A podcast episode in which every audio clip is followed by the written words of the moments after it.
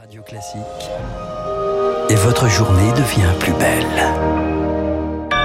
Merci d'écouter Radio Classique, il est 8 heures.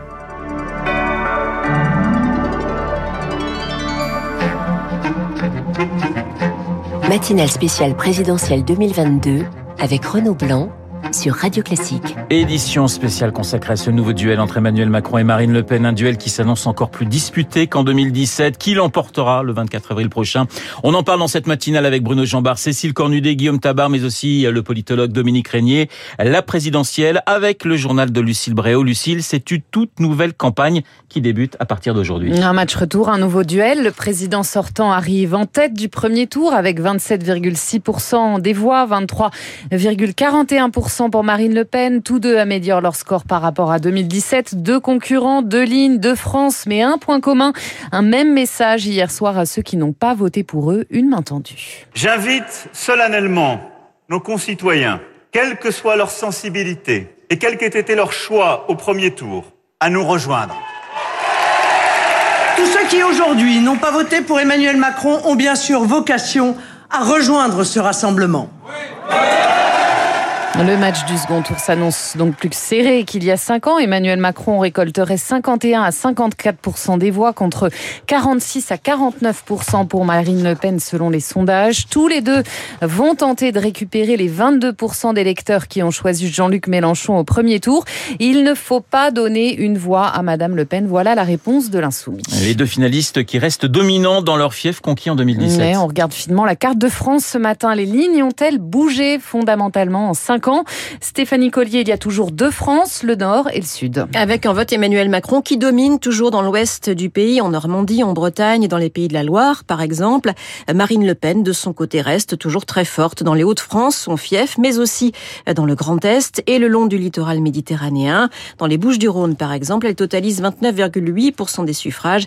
Emmanuel Macron, 22,75. Et puis si vous regardez un peu plus attentivement encore la carte de France du vote ce matin, vous remarquerez évidemment l'effondrement du vote LR et c'est assez intéressant de voir comment cet électorat LR s'est reporté. En Savoie et dans la Sarthe, par exemple, où François Fillon était arrivé en tête en 2017, les électeurs se sont reportés sur Emmanuel Macron. En Corse, en revanche, les électeurs ont fléché leur vote vers Marine Le Pen. Et puis un dernier coup d'œil sur le vote Mélenchon qui bénéficie de l'effondrement du PS, lui, euh, notamment dans le sud-ouest et dans l'Hérault, la Lozère et dans l'Aude. C'est donc une toute nouvelle campagne qui commence ce matin. Premier sur le terrain, Emmanuel Macron. Il sera à Denain, dans le Nord, cet après-midi. Plus de 41% des électeurs y ont voté Le Pen, 28% Mélenchon. Le président sortant n'y récolte que 14% des voix. Demain, direction le Grand Est, où 8 départements sur 10 ont donc voté Marine Le Pen. Là, on mis Marine Le Pen en tête, la candidate du Rassemblement national. Elle réunit ses troupes à 14h30. Alors, autre voie à conquérir, celle des abstentionnistes. Car plus de 11 millions de Français ne sont pas allés voter hier, 25%, près de 4 points de plus qu'en 2017. C'est en Corse et en Ile-de-France qu'on a voté le moins, dans l'Essonne, en Seine-Saint-Denis. Qu'en sera-t-il le 24 avril? Farida et Latifa, la cinquantaine, habitent Pantin. Les deux amies ont voté hier, mais pour le second tour, elles ne sont pas d'accord. Macron-Le Pen, bah, bah là je vote même pas. Je on a su, moi je vote Macron bien sûr, ah je non, voterai moi, je pas vote Le pas Pen. Macron, je vérité, voterai, je je pas Le Pen, bah c'est sûr et certain. hein. Moi je voterai pas Macron. Le problème c'est que si tu t'abstiens, de toute façon, ça change quoi Le Pen et Macron, ça change quoi bah, C'est la même chose, arrête tes conneries. chose, mais non. Ah non, non, non, moi j'en veux pas de Macron. Macron c'est fini. Il pense qu'à l'argent. Il a pas d'humanisme, il n'a rien, il s'en fout lui. Il sait ce qui se passe lui dans la vie. Où on est nos 93. Il sait qu'il y a des gens qui dorment dans les rues, dans des coins, sous des tentes ou par terre. Il le sait pas. Tous les jours on voit des gens qui ramassent des mégots de clopes ou des, des frites par terre. Est-ce qu'il le sait ça lui? Il sait rien du tout. Je voterai jamais plus pour lui. On a cru qu'il avait 39 ans, que c'était un jeune, qu'il allait faire les choses justement. Bah à la finale c'était que du vent. Point barre. Farida et Latifa, électrice de Pantin, en Seine-Saint-Denis, au micro d'Azaïs Perronin. Lucie, l'autre enjeu de la quinzaine, les reports de voix. Contrairement à 2017, Marine Le Pen dispose d'une réserve avec les appels à voter d'Éric Zemmour et Nicolas Dupont-Aignan. Valérie Pécresse, douchée elle par le premier tour avec 4,8% des voix, votera à titre personnel pour Emmanuel Macron le 24 avril. Mais ce n'est pas le cas de tout le monde chez les Républicains. Réunion de famille à tout va ce matin, conseil stratégique à 10h, bureau politique à midi. En jeu, Augustin Lefebvre, la survie de la droite. Ça va tanguer, prédit déjà un député. L'enjeu, faire tenir un parti qui menace d'exploser. Quelles consignes adopter au second tour Il y a cinq ans, la question avait divisé les responsables des Républicains, particulièrement scruté les positions de Laurent Vauquier et d'Éric Ciotti. Si Éric Ciotti avait voulu partir chez Le Pen ou Zemmour, ça fait longtemps qu'il l'aurait fait, veut croire une conseillère de Valérie Pécresse. Les regards se tourneront ensuite vers les législatives. Faut-il s'allier avec Emmanuel Macron? C'est ce qu'a suggéré hier soir l'ancien président du parti, Jean-François Copé.